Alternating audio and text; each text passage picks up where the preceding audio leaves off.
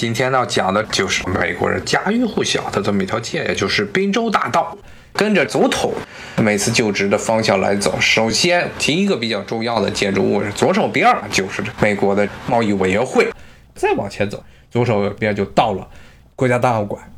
长得特别像个大棺材。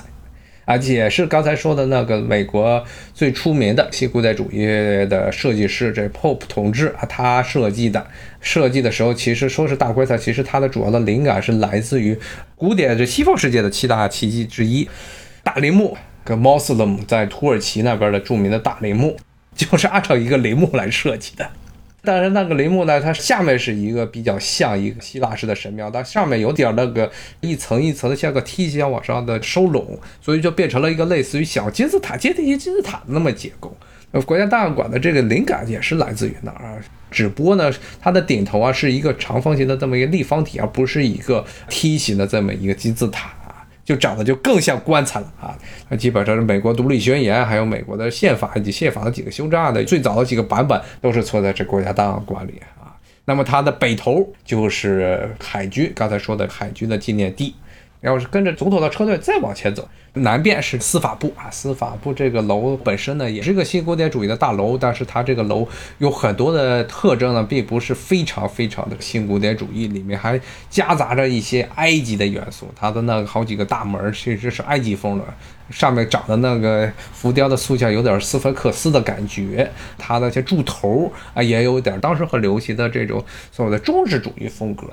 呃，什么叫装饰主义呢？大家看的纽约最著名的两个地标，一个克莱斯勒大楼啊，不是洛克菲德那中心，是克莱斯勒大楼，那尖尖的，还有帝国大厦，都是很典型的这装饰主义风格。司法部这大楼虽然总体来看一大堆的，国内好像叫罗马柱，它的柱头啊是凸起来的，立面的浮雕啊都是这种装饰主义风格，并不是一个标准的新古典主义的大楼。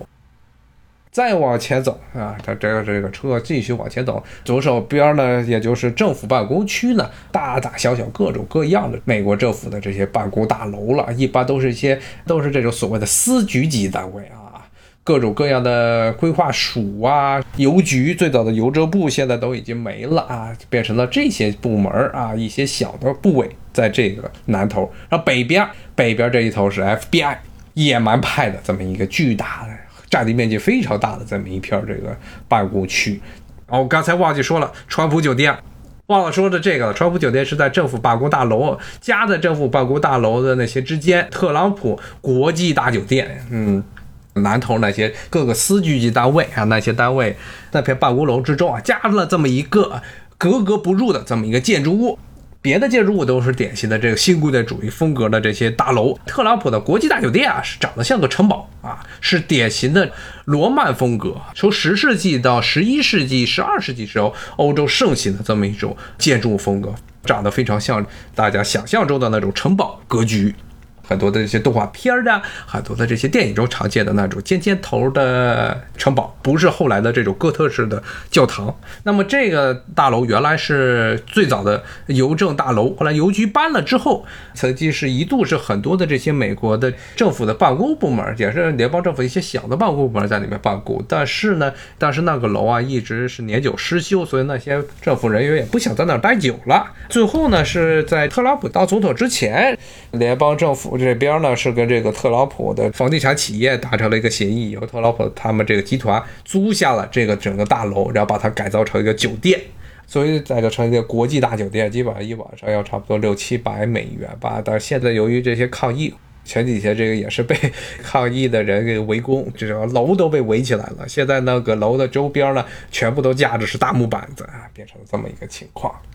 再往前走一些呢，南边有这个 D.C. 政府的一个小的办公楼，也是他们的市政府的 D.C. 政府。之前也给大家讲了，他的钱全部都是来自于联邦政府的博物馆，所以呢，基本上自己没有真正的财政自主权。虽然他们的这个大楼建得非常漂亮，说实话，我觉得是 D.C. 所有的这些美国政府办公大楼中，它的装饰，它也是一个典型的半古典主义，但是这又包括了很多。十九世纪后半叶，这种法国巴黎美院风格的一些建筑，就是它在所谓的这些希腊罗马式的这些建筑的基础之上呢，加上更多的非常复杂的外部的装饰啊，非常的漂亮。D.C. 的政府的这办公楼非常漂亮，但是 D.C. 政府是穷的一批，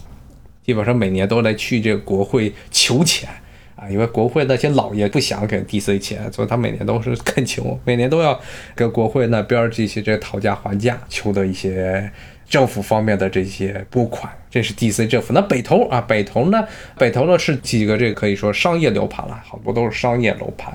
在最靠近白宫那头，北头的最靠近白宫那边呢，是维拉德酒店，也是这个华盛顿最出名的、最出名的一个老酒店。